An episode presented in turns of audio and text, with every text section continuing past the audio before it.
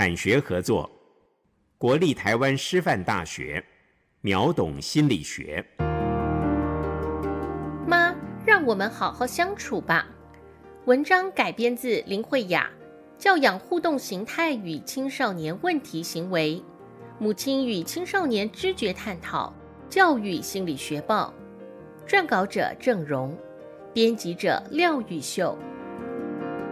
不知道大家还记得青少年的自己是如何和妈妈相处吗？而当时彼此的关系是温暖合作，还是紧张冲突呢？在回忆的同时，先与大家分享一个小故事。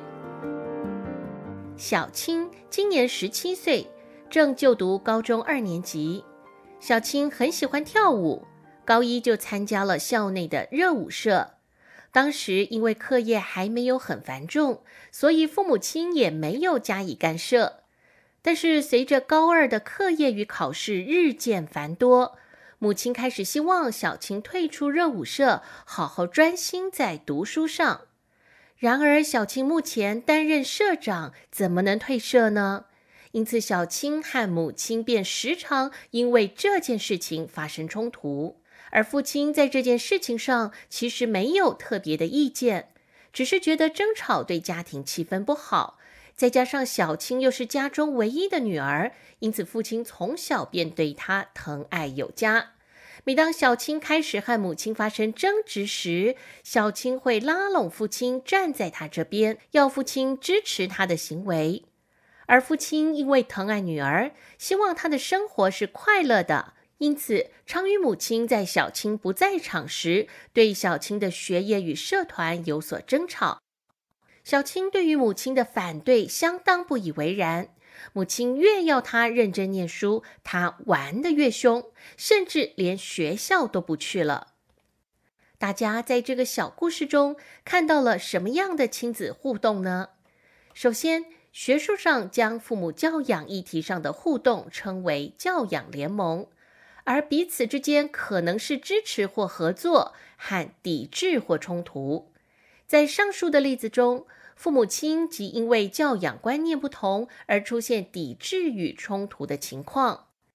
第二，随着子女的认知能力增加，在亲子关系中，小孩不再只是乖乖听话，也会开始说自己的想法，甚至拉拢父母其中一方，此称为结盟。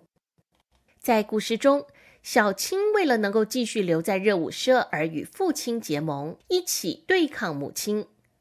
第三，教养联盟的情境可以分为三种：第一种是显性的，父母自己、配偶与子女当在场时，父母所表现的支持或抵制行为；第二种是隐性的。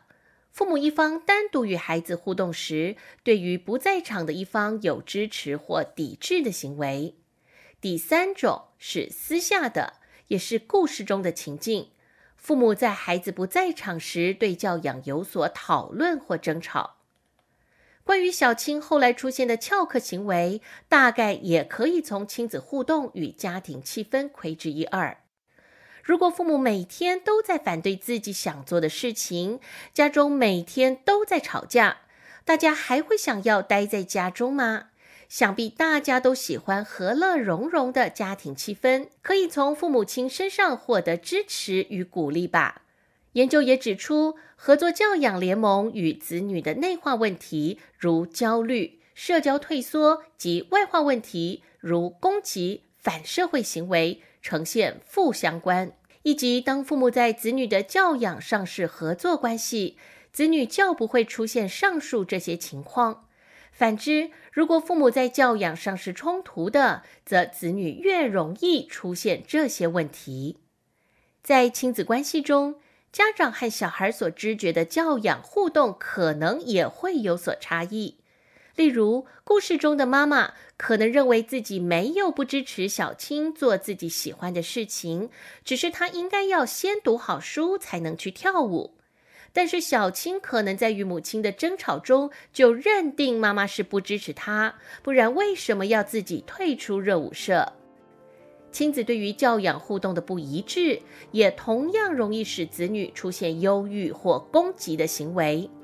建议父母先讨论如何与子女互动的模式，尽管方式不同，但利益和目的尽量一致，以避免子女出现负面的行为反应。